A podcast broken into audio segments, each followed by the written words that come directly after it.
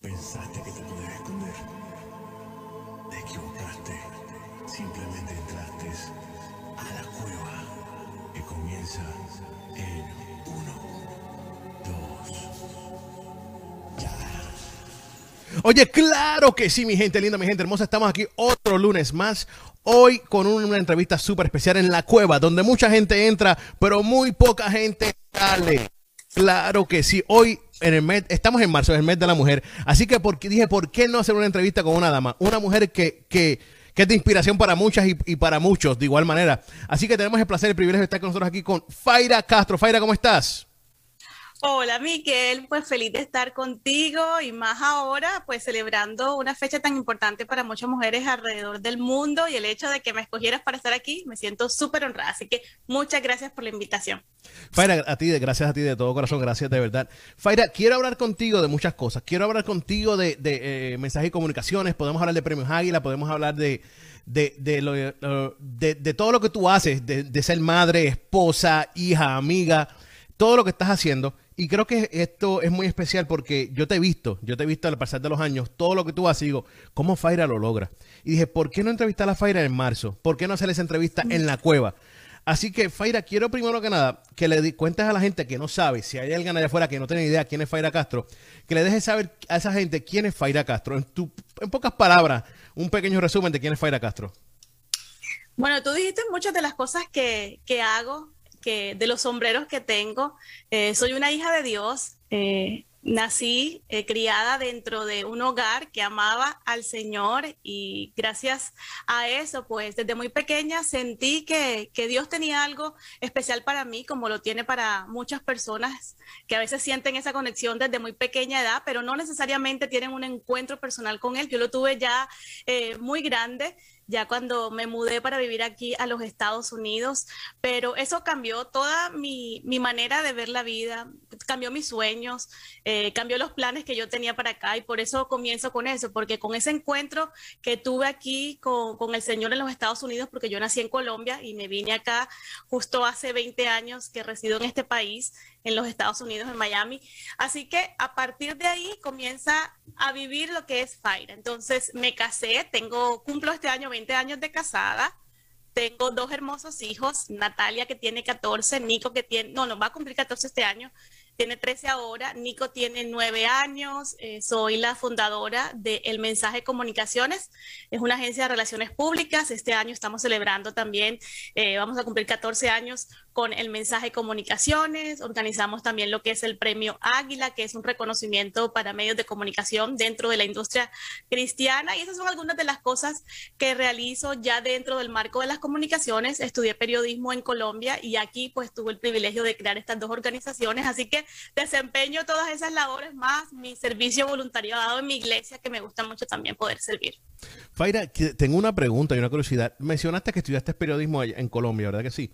Cuando llegas aquí hace 20 años a los Estados Unidos, ¿tenías en mente laborar o trabajar en eso o, o tu mentalidad era otra en aquel momento?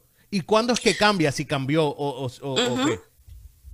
Bueno, mi plan de venirme a los Estados Unidos fue precisamente para desarrollarme como eh, comunicadora en el campo de las comunicaciones. Yo estudié periodismo viendo películas, viendo los shows eh, que daban aquí en diferentes canales hispanos que estaban justo en la ciudad de Miami. Así que desde que yo sentí ese llamado a las comunicaciones, yo sabía que no me podía quedar en Cartagena. Yo soy de Cartagena, que es una ciudad pequeña, no había eh, en ese momento un canal de televisión. Cuando yo decidí estudiar, yo estaba todavía en el colegio, ni siquiera había una facultad de comunicaciones en Cartagena. Así que yo decía, si quiero estudiar periodismo, tengo que estudiarlo fuera de mi ciudad. Ya luego, cuando me estaba graduando, sí abrieron una eh, facultad de periodismo. Yo creo que fui la segunda o la tercera generación que se graduó, pero mi plan era venirme para acá, incluso estudiar acá en los Estados Unidos. Mi mamá no me dejó, ella me decía, no, si tú quieres ir a los Estados Unidos, está bien, pero primero tú estudias, tú te vas con tu carrera y allá, pues tú te desarrollas profesionalmente. Así que yo Miguel estudiaba hasta en las vacaciones, yo ahorraba dinero porque yo decía, yo me voy, y era yo solita, sin mis papás, mis papás tenían su negocio allá, mis hermanas también estaban allá, así que era como un plan, un sueño personal mío de venirme acá. Sin embargo, en Colombia, en esa época surgen muchos inconvenientes, eh, de política, se puso la cosa muy difícil, mis papás tuvieron que emigrar justo antes que yo, o sea que ahí comenzaron como que esos cambios y yo creo que Dios organizando y ordenando los pasos, porque yo creo que yo no hubiera sobrevivido aquí sin, sin mis papás. Yo pensaba en ese entonces que sí, yo me creía muy independiente, yo decía, no, yo me voy sola, no conocía a nadie en este país, pero ese era mi plan eh, de venirme acá y, y trabajar. Yo pensaba que nada más con mi carrera mi diploma bajo el brazo y, mis sueños y mis ganas de, trabajar eran suficientes, pero realmente no fue así. Yo creo que Dios tuvo que trabajar un poco con, con mi carácter, eh, organizar, como te decía, esos planes. Y justo llegando aquí en el país, la persona que me recoge al aeropuerto fue el que ahora es mi esposo, pero no nos conocíamos. Mis papás llegaron seis meses antes que nosotros al país y justo se quedaron en la casa de la que ahora es mi suegra, que es esta casa justamente, porque ahora nosotros la compramos, mi suegra vive con nosotros pero en ese momento mis papás estaban aquí, llegaron seis meses antes que, que mis hermanas, y Omar, que es mi esposo, él miraba una foto de que mis padres tenían un portarretrato de su familia y él les decía a ellos que se iba a casar conmigo, pero ni siquiera nos conocíamos, pero justo fue él, mira lo importante de declarar la palabra, pero él, él, él me fue a buscar al aeropuerto porque en ese momento no había el GPS como lo tenemos ahora y mis papás no sabían manejar hasta, hasta Miami a recogernos, así que Omar me recogió, nosotros nos criamos dentro una, eh, en un colegio católico, toda mi vida fui eh, católica, así que para mí era muy importante tener esa, esa asistencia a la iglesia, por así decirlo, porque mi mentalidad en ese momento era el que peque y resempata. O sea, que yo, aunque hacía mi vida por mi lado, yo todos los domingos iba a la iglesia porque era como simplemente por temor a Dios, pero no era un temor santo del temor que uno siente eh, cuando quieres hacer las cosas que agradan al Señor, sino era como un temor de un Dios castigador. E, ese era mi, mi concepto de Dios en aquel momento. Pero mi esposo, Omar, como éramos amigos, yo comencé a visitar algunas iglesias, no encontré ninguna iglesia católica como que yo me, me compaginara y él me dijo, si está bien contigo, ven a la mía, era una iglesia cristiana. Y cuando comencé a asistir a esa iglesia, comencé a más la palabra. Eh, fíjate que ahí como que muchas cosas comenzaron a cambiar dentro de mí. Todavía fuera no se había exteriorizado nada, pero yo seguía en mi plan de, trabajar en los medios de comunicación, aplicaba diferentes trabajos, pero siempre me decían lo mismo, no tienes experiencia laboral, yo además no tenía el idioma, yo no tenía ningún contacto en los Estados Unidos que trabajar en medios de comunicación, así que era como bien complicado y me tocó hacer muchas cosas, Miguel, eh, yo creo que durante cuatro años desde que llegué al país, de puertas cerradas en todo lo que era el campo profesional. O sea, ya me había casado, todavía no teníamos hijos, pero ya me había casado, así que mis padres estaban aquí, eh, una de mis hermanas ya había viajado conmigo, así que eh, eh, estaba realizada en muchas áreas, pero me faltaba el área profesional, que fue por lo que yo vine a este país. Así que me sentía frustrada en ese ámbito. Me tocó trabajar en diferentes cosas. Perdón que te interrumpa, perdón que te interrumpa. Te quería preguntar respecto de eso. Porque cuando uno llega a un lugar, uno va con una mentalidad, uno va con una meta, una idea, llega a, ese lugar, sea lo que sea, estamos hablando en tu carrera en este momento, pero sea lo que sea, y, de momento no se da lo que uno esperaba, la frustración empieza a tomar poder mm. en la mente, ¿me entiendes? En el ánimo. Quiero saber cómo manejaste eso, porque mencionaste frustración. Y quiero saber cómo es que manejaste esa frustración, porque es real, es real. Y especialmente lo difícil que es cuando alguien llega y no tiene lenguaje. No tiene lenguaje, no tiene las conexiones. Esto es un mundo de conexiones. ¿Cómo fue que Faida trabajó eso? Fue bien difícil, pero por eso te digo que Dios organizó todo, porque Él me permitió que yo lo conociera a Él primero y trabajó mucho en mí. Yo recuerdo trabajando eh, en un restaurante, porque me tocó, como te digo, trabajar en diferentes cosas, y yo recuerdo estar sacando un tanque de basura en ese restaurante que era gigantesco, y, ahí eso fue como al año más o menos de estar viviendo aquí, y sentí una voz que me decía, este es tu sueño americano, o sea, mírate, yo estaba toda, tú sabes, oliendo a la comida del restaurante, eh, yo decía, ¿sabes qué? ¿para qué me vine a este país? ¿Qué estoy haciendo yo aquí?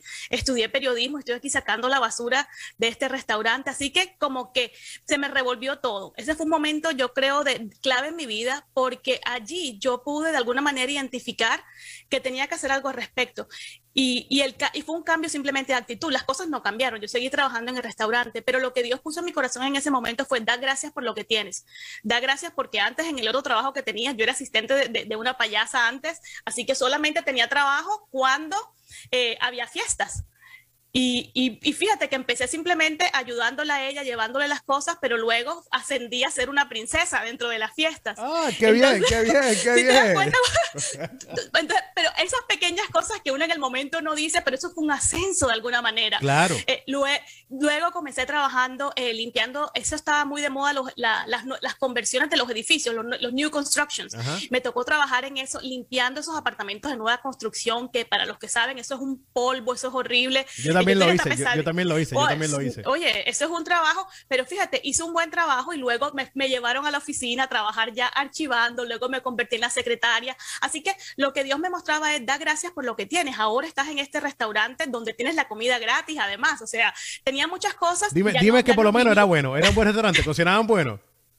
Eh, comida de fast food, no era que es muy ah. bueno por así decirlo, pero una sándwich, una cadena importante aquí dentro de los Estados Unidos. Así que lo que Dios me mostraba era, ya no tienes un trabajo esporádico, tienes un trabajo fijo. Así que yo comencé simplemente a cambiar mi queja, como dice de la canción de Redimido, por, ah, eh, no, eso de, de Contagious, de que cambia la queja por la alabanza, la queja abranza. Así que yo comencé a darle gracias a Dios. Y eso fue lo que me ha ayudado y eso es lo que sigo haciendo ahora. Cada vez que me frustro y digo, ay, pero no estoy donde yo quisiera estar, pero sabes que, Miguel, no estoy donde estaba antes. He ido avanzando poquito a poco. Entonces, el agradecimiento no va a cambiar necesariamente tu situación o tus circunstancias, pero sí cambia la manera como tú respondes ante ello. Y eso fue lo que me sostuvo, darle gracias a Dios por cada ascenso. De ahí fui para una zapatería, ya no olía feo, todavía no era el trabajo de mis sueños, pero ya estaba trabajando dentro del mall, tenía unos horarios también diferentes, así que fue cuestión de seguir eh, haciendo diferentes cosas, pero no se quitaba de mí esa, ese sueño no cristalizado. Ese, ay, pero me, encantaría trabajar en las comunicaciones. ese sueño sí quedó eh, allí guardado hasta que sí se abrió la oportunidad y llego al canal que justo soñé toda mi vida con trabajar desde que estaba en Colombia, desde que seguí estudiar periodismo. Un amigo me contactó con un productor de uno de los programas de televisión allí y cuando yo llego toda entusiasmada me dijo lo que siempre me habían dicho.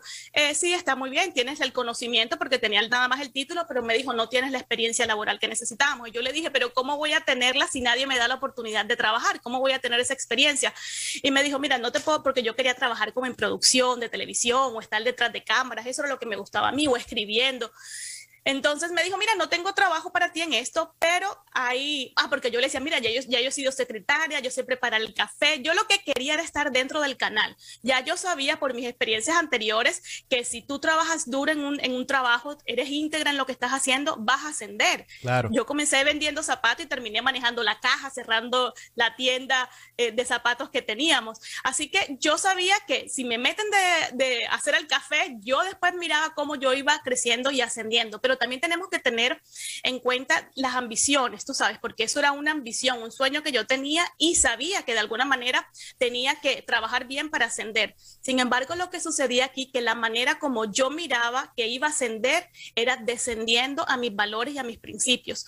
Y eso tenemos que tenerlo muy importante, porque cuando tenemos una ambición de que queremos conseguir tal cosa eh, y eso y nos empeñamos tanto en nuestro plan que no escuchamos la voz de Dios, es donde pueden venir los problemas. Y yo estando allí eh, me recomendó con una persona de talento que conseguía extras. Y yo dije, bueno, el señor ni siquiera miró mi, mi resumen, me dijo, ok, ¿tienes fotos? Y yo le dije, no, yo no tengo eh, fotos, lo único que yo tengo es, es mi resumen. Y me dijo, porque lo que yo tengo son extras, tipo como modelos, y me ponían, en, en el primer programa que me tocó trabajar, era literalmente con un escote y no tenía que hacer nada, simplemente estando como una figurita, un adorno más en ese set de televisión. Y allí fue donde escuché por primera vez la voz de Dios que me decía, yo tengo algo mejor para ti. Y yo primero dudé porque yo dije, ¿será Dios? ¿Y cómo que algo mejor para mí? Si esto fue lo que siempre le pedí, este fue mi sueño, estar aquí, ya se están abriendo las oportunidades. Y la persona que me contrató, él decía, mira, sí empezaron muchas, eh, que empiezan entrando como extras, pero luego ya los ascienden, después son reporteras o lo que sea. Así que yo tenía como que esa esperanza de que tal vez iba a ser mi caso pero me sentía incómoda estando ahí porque no había llegado ni por mis conocimientos, bueno, experiencia no tenía, pero lo que estaban mirando era simplemente un, físico, alguien que podía eh, de alguna manera adornar, mientras que sí habían modelos. Y yo ignoré la voz de Dios, Miguel, como muchas personas a veces eh, que ignoran la voz de Dios. Tenemos hacerlo, tenemos hacerlo, tenemos hacerlo. Y creo, y creo que es también por miedo a fracasar, luego que estás casi ahí. Porque ya técnicamente tienes este sueño, este gran sueño, estás ahí y, y Dios te dice, deja eso y tienes miedo a fracasar. Y te entiendo completamente. Te entiendo lo que me quieres decir completamente. Y es complicada esa parte. E, es muy complicado y yo me sentía súper confundida porque para mí esa era la oración contestada de parte de Dios, pero sentía dentro de mí, eh, y eso ya era el Espíritu Santo, yo tenía ya eh, tres, cuatro años de haber llegado, así que yo comencé a asistir a la iglesia, ya ese era el Espíritu Santo redarguyéndome y diciéndome, eh, así como un susurro, tengo algo mejor para ti, pero como te digo, yo en ese momento lo ignoré.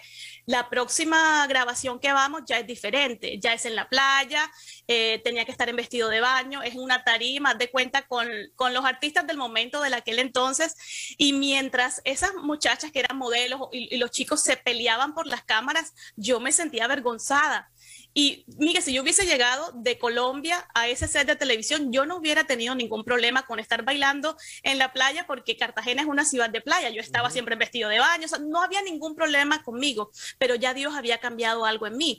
Y ya para mí eso significaba un descenso, un descenso espiritual, un descenso en los valores que ya yo eh, tenía, que antes no, tú desconoces eso, pero cuando Dios te comienza a cambiar, ya tú comienzas a ver las cosas con un filtro diferente, con el filtro de la palabra de Dios Dios. Y tuve que hablar con el productor y decir, lo siento mucho porque eran tres días de grabación y yo lo siento mucho, no me siento bien, eh, me tengo que ir. Cuando Dios nuevamente me dice eso, tengo algo mejor para ti. Y yo me fui a hablar con mi pastor y ese es un consejo que le doy a las personas, cuando sientan ah, eh, y no sepan discernir si es, la, si es la voz de Dios, si están haciendo bien o no, habla con algún líder espiritual. Eh, si tienes un pastor, busca un pastor o una persona con más experiencia que tú. Y yo hablé con mi pastor y le dije, pastor, yo estoy súper confundida porque este fue mi sueño y estoy aquí y siento como que, como que no encajo, me siento mal. Y él me decía, yo creo, yo le decía, pastor, ¿qué hago? Y él me decía, yo no te puedo decir lo que tú tienes que hacer, yo lo que pienso es que Dios te está mostrando este plan que no necesariamente vaya a funcionar y vayas a ser aquella reportera que empieza haciendo estas cosas o seguir el plan de Dios que no sabes qué es, porque a veces Dios nos dice como Abraham, suelta esto, suelta lo otro para la tierra que te mostraré deja tu tierra y tu parentela. En mi caso era algo así, era dejar ese sueño que, que posiblemente se podía dar por seguir un sueño que no sabía ni qué era lo que Dios me tenía para mí. Pero cuando le decimos, y de eso es la fe, cuando le decimos a Dios a pesar de no ver qué es lo que Él tiene para nosotros, cuando comenzamos a dar pasos de fe, cuando se comenzaron a abrir las puertas. O en ese momento que yo renuncié a mi plan, Miguel, de venir aquí, de hacer todas mis cosas por seguir lo que Dios me decía, fue cuando las puertas realmente se comenzaron a abrir, como esa obediencia a Dios trae bendición. Siempre constantemente lo digo, la obediencia trae bendición. Y mi pastor me dijo, bueno, si te gustan las comunicaciones, ¿qué quieres hacer aquí? Esta iglesia. Yo, pastor, a mí me encantaría hacer una revista. Y así fue como todo despegó el pastor me permitió hacer la revista de la iglesia. En ese momento la llamamos la revista Visión. Allí entrevisté a Roberto Orellana, que era miembro de nuestra congregación, un cantante chileno. A Roberto le gustó el artículo que escribí, que lo pusimos de portada y me recomendó con otra revista que andaba buscando una periodista. Así que si yo no hubiera puesto mis talentos y mis servicios a mi iglesia local, si mi pastor no me hubiese dado la oportunidad, eh, si no hubiera sido obediente, nada de estas cosas hubieran desencadenado. Así que de allí trabajé con, la revista, a través de la revista conocí a la gente de Expolir, así que de allí como que todo se fue desencadenando y Dios empezó a cumplir sus promesas, no todo lo que él tenía para mí desde que me trajo a este país. Qué bueno. Oye, Roberto Orellana, saludos a Roberto Orellana, que tiene el mejor cabello de toda la industria musical. Óyeme, por favor. el mejor cabello, Roberto Orellana. Faira, tengo una, una, una cosita. mencionas que, que, la obediencia eh, es la clave en todo esto y tener fe y confiar en él, ¿verdad? Y eso decirlo es bien fácil pero efectuarlo y llevarlo a cabo es la parte complicada. Como tú dijiste, en el momento no sabemos si son emociones, no sabemos si, si es nuestra cabecita jugando, jugando con nosotros. Y dijiste, eh, mencionaste el, hablar con el líder, el pastor o el líder de, tu iglesia, ¿verdad? ¿Cómo es que tú hablaste con él? Pero en realidad, Faira, ¿cómo fue que llegaste a esa conclusión? Y sabes que no puedo seguir. Le voy a dar, voy a ponerle un stop a este gran sueño que por tantos años tuve y enfocarme en lo que tengo que hacer. ¿Qué fue el momento? ¿Fue la conversación con el pastor o fue una conversación uno a uno con Dios o qué fue ese momento específicamente? Yo sabía que era Dios, o sea, algo en mi interior me decía que era ya la voz de Dios y que él no le agradaba que, lo que yo estuviera haciendo.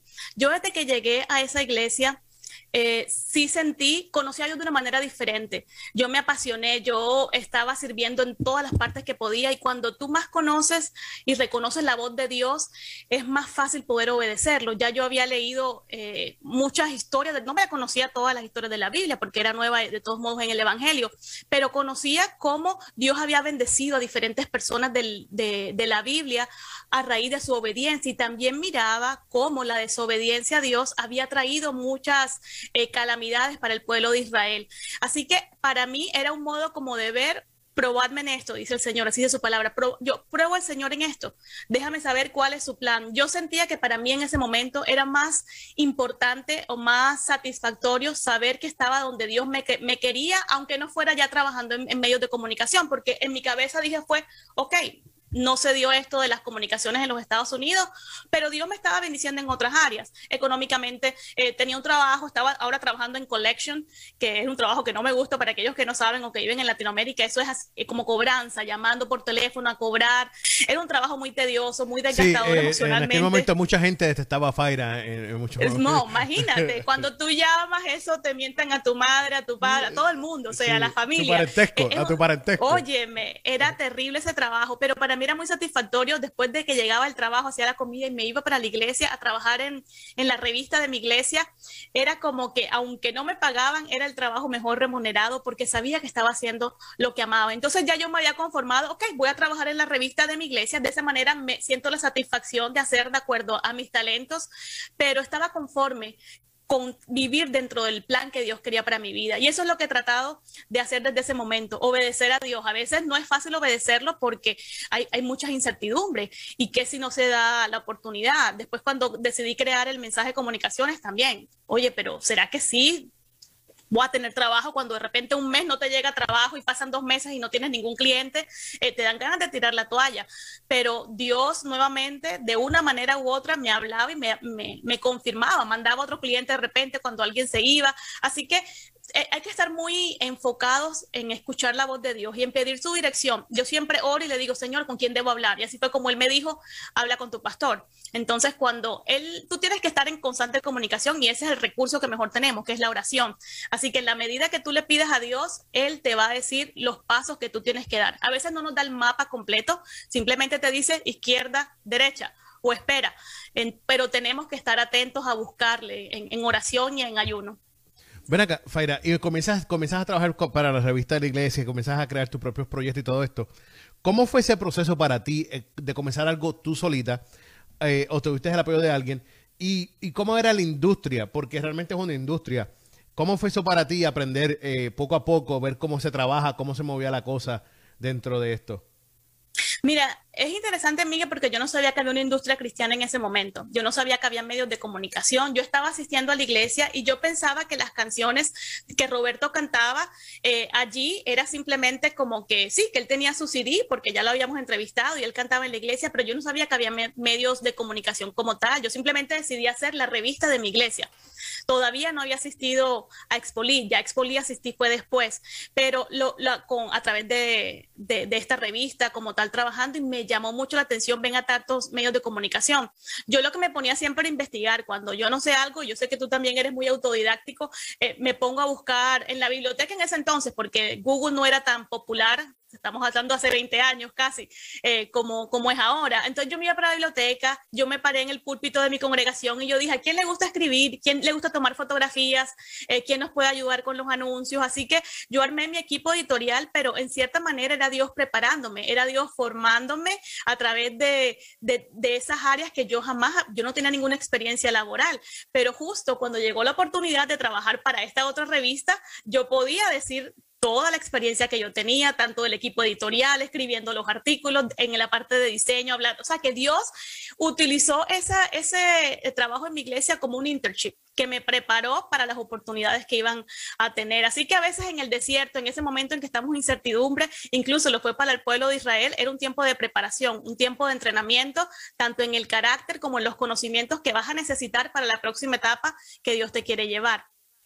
Y eso es tan real porque menciona, mencionaste el internship. Y muchas veces, vamos a hablar claro, estos internships, estos, trabajos de, preparación, no hay paga, no hay dinero envuelto y a veces uno se frustra porque uno siente que está dando tanto de su tiempo para, para no ganar nada, pero en realidad te están preparando para algo más grande en un futuro. Y a veces tenemos que ver esto, eh, lo del ministerio, trabajar o hacer algo para la iglesia o para Dios, tenemos que verlo de esta manera. No podemos decir que Ay, no vale la pena porque no estoy cobrando, no vale la pena porque no estoy haciendo dinero con esto. Si nos enfocamos en esto, simplemente no vamos a hacer nada con nada. Es la realidad. Ver, eh, saber que estamos aportando hacia el reino, primero que nada, es lo, lo, primordial en esto. Y lo segundo, sabiendo que puedes capturar toda la experiencia, como menciona Faira, porque te preparó para esta entrevista de verdad. Tuviste la experiencia que nunca habías tenido porque nadie te había dado. Correcto, entonces si estamos en cualquiera que sea la posición que tú estés, da siempre lo mejor de ti y piensa que, que, ese lugar donde tú estás es donde Dios te quiere en este momento y que hay cosas que Dios te está preparando, ya sea a nivel espiritual, a nivel de, tu carácter o a nivel de, de, capacidades, que fue en mi caso, porque no tenía la experiencia, pero a raíz de eso pude conseguir la experiencia que necesitaba para poder trabajar en esta otra revista y luego ya al crear mi propia compañía. Así que a veces cuando... solamente mirando hacia atrás podemos entender las cosas y cómo Dios estaba jugando cada pieza, si somos y decidimos ser obedientes a lo que Él nos está diciendo que hagamos, a esas instrucciones de parte de Dios. Mira, Cafaira, vamos, ya mencionaste, mencionaste hace unos minutos atrás el mensaje de comunicaciones. Y que, quiero que me hables de esto. ¿Eso fue obediencia? ¿Eso fue algo planeado? ¿Cómo fue esto? ¿Cómo se dio esto? No, planeado por mí no fue, fue nuevamente Dios organizando cada uno de los pasos. Cuando yo trabajaba en la revista Mercado Cristiano, trabajé allí aproximadamente por tres años, así que tuve la oportunidad de ir a Expolit, ya no como asistente, como fui la primera vez con mi revista, que me dijeron de Expolit y fui, recorrí, no, en esta oportunidad ya yo fui con un booth trabajando para esta revista, entrevistábamos a muchos artistas y a raíz de eso hice buenas conexiones. También me daba cuenta de algo que cuando llegaba un cantante, que no tenía un sello editorial. En ese entonces no existían las agencias de comunicaciones. Las entrevistas las organizaban los sellos editoriales o los sellos discográficos. Esos eran quienes te organizaban la entrevista. Y yo cuando llegaba a Expolit ya yo tenía una agenda lista de todas las entrevistas. Y yo recuerdo, Miguel, que llegaban como llegan a ti cuando tú vas, vas con la radio allá, un cantante con su CD para que lo entrevistara. Yo lamentablemente no los podía entrevistar porque ya yo tenía mi agenda coordinada. Y eso me daba un poco de dolor porque yo sabía que ellos venían con una mochila literalmente llena de sueños y yo no los podía entrevistar porque no tenía espacio ya, tenía mi agenda súper llena. Y eso sí me cargaba un poco. Entonces, cuando mi revista cierra, la en el 2008, la revista, con todo esto que se disparó la, la, la, ¿cómo se llama? La, la, burbuja inmobiliaria que cayó todo en el 2008, una recesión muy grande en los Estados Unidos, eh, cerró la revista para la que yo trabajaba. Yo me quedé sin trabajo. Mi esposo también se quedó sin trabajo porque él trabaja en appraisals. Eh, acabábamos eh, menos de un año de haber comprado la casa. Así que fue una época bien difícil. Era la peor eh, época para yo decidir crear eh, una, una compañía. Pero nuevamente era Dios, porque en medio de ese proceso donde no teníamos nada, además me encontraba embarazada, así que agrégale eh, un poquito de, de, esa responsabilidad de que vamos a ser padres y no tenemos trabajo. Y me llega una oportunidad para trabajar en una compañía que era cristiana y era tú sabes, una buena oportunidad porque lo podía hacer desde mi casa, era manejándoles la página web y todo eso. Y, y vuelvo a sentir la voz de Dios diciéndome que, que no, que, que, que, no lo tome. Yo le hablo con Omar y yo, yo no sé, porque ya fíjate, paralelamente a eso, Mike Rivera, que es el esposo de Yulisa, éramos amigos porque yo le entrevistaba a ella para la revista y él me decía, bueno, ya sé que la revista cerró, pero ¿será que tú nos puedes igual ayudar a escribir una noticia sobre el nuevo disco de Yulisa? yo, sí, claro, ¿cómo no? Entonces yo, y él me dijo, ¿tú tienes a medios de comunicación? A los que se las puedas entregar y yo no, yo no tengo medios. Él me dijo, bueno, yo te voy a pasar una lista de los medios que yo tengo y tú le puedes mandar esa noticia. Y yo, ok, perfecto, se la mandé. Luego él me recomendó con otros artistas. El Roberto Orellana todavía seguía trabajando con él cuando me dijo, cuando se dio cuenta que no estaba tampoco con, me dijo, no, mire, tú puedes hacer biografía. Así que ellos mismos me empezaron a recomendar con otros cantantes y ahí yo me di cuenta de que había una oportunidad de hacer algo, pero no sabía necesariamente qué. Y fue como te digo, nuevamente orándole a Dios y yo le comento a mi esposo, yo, Omar, ¿qué tal si yo creo como una agencia que pueda ayudar a los artistas independientes o a otros artistas que, aunque tengan su sello, el sello no hace por ello otras áreas, que les pueda eh, realizar su reseña musical. Así que yo me fui para la biblioteca nuevamente. Yo siempre me amo hasta el día de hoy, todas las semanas. amo amo ir a la biblioteca. Así que yo me fui para la biblioteca y empecé a buscar cómo se crea una agencia de comunicaciones, qué servicios ofrece. Así que con base a eso comencé a crear lo que luego terminó siendo el mensaje de comunicaciones. Con el apoyo de mi esposo, gracias a Dios, que me dijo, bueno, trata, si no funciona, después buscas otro tipo de trabajo, pero igual no tenemos nada que perder en este momento, ya lo hemos perdido todo. Así que allí fue cuando esa es la actitud, a crear esa es la actitud, esa es la actitud. Y así fue como creció el mensaje de comunicaciones. Yo fui otra vez, oraba a Dios, Señor, ¿con quién hablo? Y Él puso en mi corazón hablar con diferentes personas específicas. Una de esas fue eh, Marie Griffin. En ese momento, ahora, eh, en ese Marita Mayo de Expolit, que era la directora de Expolit. Y Dios puso en mi corazón, habla con ella, cuéntale este sueño. Y yo cuando hablé con ella, le dije, María, mira, yo quiero crear una agencia de comunicaciones. Yo puedo decir las, las noticias de Expolit, todo lo que sucede para que la gente se entere, se animen a venir. A ella le encantó la idea y ahí fue donde nuevamente veo como esa recompensa la obediencia de Dios, porque yo tenía temor de hablar con Marie, yo tenía temor de decirle este sueño que para mí era algo como, tú sabes, muy, raro, no había todavía una agencia de comunicaciones, nosotros fuimos pioneros en ese sentido con, con Expolit y me dice, eh, bueno, dentro de la industria cristiana, por, así decirlo, y Marie me dice, no, mira, vas a ser eh, la agencia de Expolit, yo te voy a dar un lounge, vas a tener una página en la revista, vas a tener eh, un video en las noches de concierto, así que ya me empezó a decir un, todo lo que me podía ofrecer a cambio de los servicios que yo iba a prestar y yo no lo podía creer. Y me dije, ¿cómo se llama la agencia? Yo no tenía ni nombre, Miguel. Yo todavía no tenía ni siquiera el nombre de la compañía y me dice, bueno, tienes que buscarlo porque tienes tres meses para expolir. Así que nuevamente, yo salí de ahí llorando primeramente porque no imaginé cómo la gracia de Dios eh, que iba a darme ante los ojos de María me dio mucho más de lo que yo estaba pensando. Imagínate, no tenía ni siquiera el nombre y ya tenía todas estas oportunidades de promoción para la agencia. Y así fue como me fui corriendo y en esos tres meses monté lo que fue el mensaje de comunicaciones en nuestra primera edición y ya, mira, ya estamos, vamos a ir a Expoli nuevamente, todavía hasta la fecha de hoy seguimos siendo eh, la agencia de medios oficial de Expoli. ¿Por cuánto? Ya, son muchos años, ¿verdad que sí, Faira? Sí, en el 2008 comenzamos. imagínate. Increíble, increíble. Faira, una, una, una preguntita. ¿Qué, ¿Qué, le dice Faira Castro a estas personas o a estas mujeres que quieren empezar algo nuevo y, llegan aquí a este país, de, de, cualquier país, Colombia, República Dominicana, Venezuela, el que sea, y quieren comenzar pero no saben cómo hacerlo? ¿Qué consejo le puede dar. Faira Castro?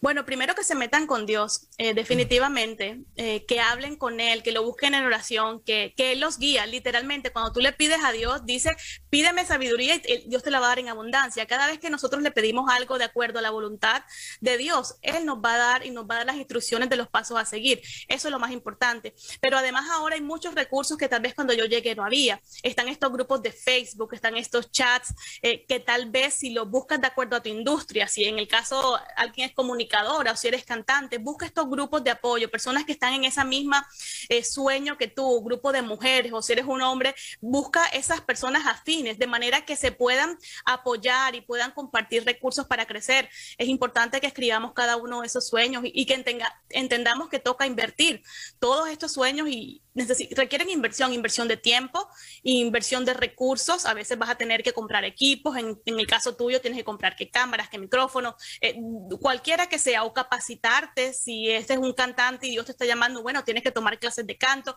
Así que cualquiera que sea lo que tú tienes que hacer, tienes que capacitarte, porque aunque el don y el talento es gratis y viene de parte de Dios, lo que tú haces con él se convierte en tu regalo para Dios, de acuerdo a esas cosas que tú te preparas para hacerlo bien. Pero yo creo que si Dios te está llamando a hacer algo específico, no tardes. Él adelanta los tiempos. Ya una vez tú comienzas a ser obediente, el tiempo que tú pensaste que, fue perdido, Él lo adelanta, lo maximiza para que tú puedas hacer aquello para lo cual fuiste diseñado. Oye, maximizando el tiempo, sacándole el provecho al tiempo, como tú dices, quiero hablar de premios Águila, porque sabemos que comenzaste el mensaje y eso está, eso corre solo. Ya el mensaje de comunicaciones corre solo, gracias a Dios. Pero quiero que me los premios Águilas. Este, esto es pronto, ya estamos en los premios Águilas, ya es en mayo, en Espolí, o me equivoco. Sí, en mayo, el 19, nuevamente en el marco de Expoli, vamos a estar celebrando nuestro décimo aniversario, así que estamos bien contentos. Esta semana, justamente el jueves, vamos a estar anunciando ya los nominados. Estamos bien contentos. Esto es una celebración para aquellos que por primera vez escuchan esto del Premio Águila. Esto es un reconocimiento que tiene como propósito honrar la labor de todos los comunicadores, personas como tú, Miguel, o como cualquier persona que trabaja en medios, en radio, televisión, que tienen una página web compartiendo noticias cristianas. Queremos felicitarlos, así que es una noche de celebración, es una excusa literalmente para reunirnos en Expolit, es el lugar ideal para que podamos hacer eso, ya que vienen tantos medios de comunicación de diferentes partes del mundo, así que nos reunimos allí, tenemos una celebración donde son los cantantes, los autores que ustedes entrevistan durante todo el año, quienes en ese momento los honran.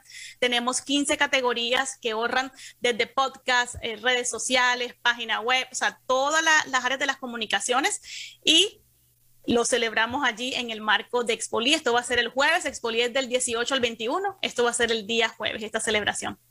Mira que cuando comenzaste Premios Águilas tenías esta visión, porque si me comenzaste hace, en el 2008 con mensaje, no te no pasaron mucho no pasó mucho tiempo cuando te volviste con los Premios Águilas. Es que decir que te gusta tener estar haciendo algo, te gusta estar ocupada. Quiero que me hables cómo nacen los Premios Águilas y por qué lo, lo hiciste, por qué dijiste, vamos a hacer estos premios. Bueno, empezó primero como un grupo que yo creé dentro de Facebook. las redes también estaban en su furor, estaban apenas creciéndose y desarrollándose y yo trabajaba con Expolit creándole y manejándole las redes sociales. Entonces, eh, cuando empezó Expolit, obviamente las redes sociales no existían. A lo que yo comencé a trabajar con ellos, más responsabilidades me dieron dentro de la compañía y yo le abrí su cuenta de Facebook. Eh, todavía no existía Instagram, era solamente el grupo de Facebook. Así que le teníamos esta página y teníamos un grupo donde yo compartía las noticias que estaba hablando de Expolit. Así que había hecho de alguna manera una relación muy linda con muchos comunicadores que asistían a Expolit y comenzó como yo le dije a Marie, ¿qué tal si cuando los medios lleguen a Expolit les hacemos un agasajo, o sea, como una bienvenida, algo de agradecimiento? Entonces ese primer día recuerdo que les dimos regalos, los reunimos en un salón y les entregamos un regalo a cada uno en agradecimiento por todo el apoyo que le daban a Expolit, porque si no fuera por el apoyo de ustedes, mucha gente no, no supiera de este, de este gran evento. Así que ese fue el primer año no hubo nada. Pero luego yo decía, mira, ¿y qué tal si hacemos como un concurso para agradecerles aún más? Y eso los estimulamos para que ellos también sigan apoyando este evento. Así que el primer año de Expolit, el primer año de Premio Águila, que fue dentro de Expolit, fue más que todo como para aquellos medios que asistían en Expolit. No era un concurso abierto, a todo el mundo, sino aquellos que se habían inscrito a ser parte del evento. Pero lo que sentí en el segundo año era que los medios de comunicación merecen ser honrados eh, por su trabajo que hacen, independientemente si fueran o no fueran a Expolit, porque muchos no podían venir por presupuesto o por visado o cualquier cosa. Así que nuestro segundo año sí fue cuando ya se amplió, donde abrimos categorías, donde invitamos a un jurado. Así que ya la cosa se fue ampliando las mismas personas me daban ideas de categorías y conté con, el respaldo de Expolit, de que me brindaran la plataforma para poder hacer esto. Así que de esa manera fue que creció de poder honrarlos, porque si estamos haciendo esto para Dios, porque sabemos que aquí en los medios de comunicaciones cristianos no estamos por dinero, si realmente estuviéramos detrás del dinero, estuviéramos haciendo, y tú sabes que así, sí, si fuera por eso, estuviéramos haciendo otra cosa completamente diferente. Esto es un llamado del Señor de compartir las buenas nuevas de una manera creativa y excelente a través de los medios de comunicación. Sobre todo ahora que la gente tiene tantas opciones, tantos canales de televisión, tantas redes sociales, tantos programas de radio, para que tú captes la atención de las personas, tienes que hacer algo bueno. Así que si queremos evangelizar, tenemos que promover la excelencia. Así que ese ha sido nuestro lema, fomentando la excelencia, pero con ese propósito de ser muy creativos para captar la atención de aquel que no conoce del Señor. Y así lo hemos hecho por, por ya por 10 años que vamos a celebrar. Bueno, el año pasado no se celebró debido a todo lo de la pandemia, pero este año ya se movió y tenemos nuestro décimo aniversario y, los 30 años de Escolí. Wow, estamos celebrando sí o sí. Tengo, tengo una pregunta, Faira. Tiene, tiene los 10 años, tiene los 10 años de, de Premios Águila, tienes el mensaje de comunicaciones que está haciendo súper bien, gracias a Dios. Quiero saber si Faira Castro tiene algo más en mente ¿Qué se aproxima? ¿Qué estás haciendo? ¿Qué estás trabajando?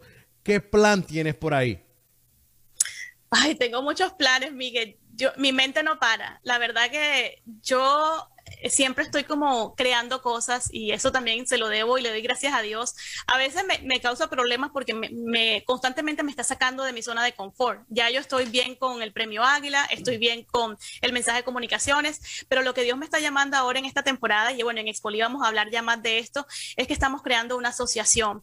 Eh, y bueno, no te puedo contar mucho porque todos los detalles lo queremos dar en, en Expoli, pero es una asociación, eh, se va a llamar así, Asociación Local de Comunicadores, eso es lo que te puedo adelantar, y tiene como propósito eh, no solamente ya honrar el trabajo de los comunicadores, sino que vamos a estar brindando una capacitación. Queremos unir a los medios de una manera diferente, unir a todas estas asociaciones de medios de comunicación y por eso se llama Glocal, porque va a ser la parte global, pero va a ser la parte local. Así que estamos uniendo eh, así que esa sorpresa viene por allí y a nivel personal, pues estoy escribiendo mi primer libro, gracias a Dios, así que estoy contenta. Es un libro justo destinado a las mujeres, así que en este mes internacional de la mujer, pues queda muy oportuno, eh, porque la idea es esa, de que la mujer sepa que cuando Dios nos llama a hacer cosas, eh, no es limitante, no tenemos que decidir entre ser buenas esposas eh, o ser buenas empresarias. Si Dios te llamó a hacer ambas, ambas cosas lo puedes hacer con su ayuda y con tu disciplina y con tu enfoque. Entonces, está destinado a eso, un libro dedicado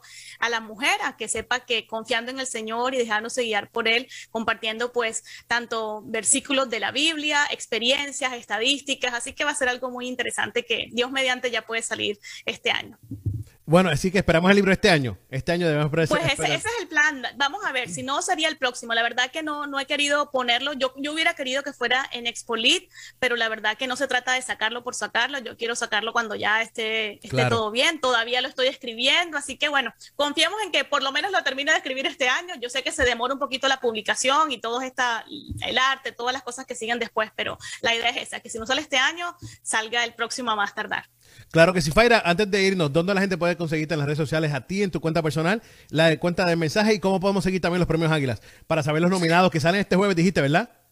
Este jueves, bueno, para Premio Águila está la página web premioáguila.com. Ahí en las redes sociales también nos encuentran así. Es en singular Premio Águila para todo lo que es servicios de promoción y relaciones públicas es el mensajecomunicaciones.com y para mi blog es Faira Castro, es F-A-Y-R-A, Faira Castro y así me encuentran en todas las redes sociales para que si eres una mujer y bueno, te interesa el tema de lo que estoy hablando, pues te mantengas en contacto que siempre estoy compartiendo artículos y tips para ayudarnos a ser más productivas y más eficientes para llevar a cabo ese sueño que Dios nos puso tanto en el hogar como a nivel profesional.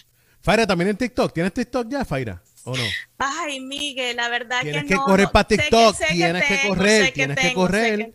Tienes que correr. Yo sé. Ya no tienes que bailar, ya, no simplemente no tienes que bailar en TikTok, puedes hacer muchas más cosas. Y mucho más desde que subieron a 10 minutos. Así que pendientes a eso. Sí, me toca, me toca, yo sé. Gracias de verdad por el, la sugerencia. bueno, Faira, muchas gracias, mi gente. Esto es la cueva donde mucha gente entra y muy poca gente sale. Pero Faira salió aquí hoy, así que ya lo saben. Esto es todos los lunes a las 9 pm aquí en UNT El Movimiento. Esto se acabó, nos fuimos. Chao, chao, muchas gracias.